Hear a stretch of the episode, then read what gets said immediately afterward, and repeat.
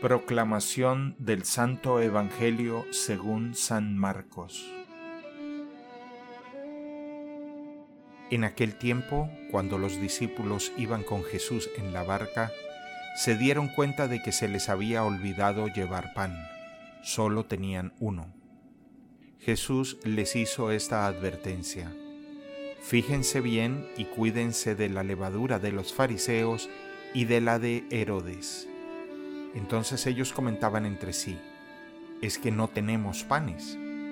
Dándose cuenta de ello, Jesús les dijo, ¿por qué están comentando que no trajeron panes?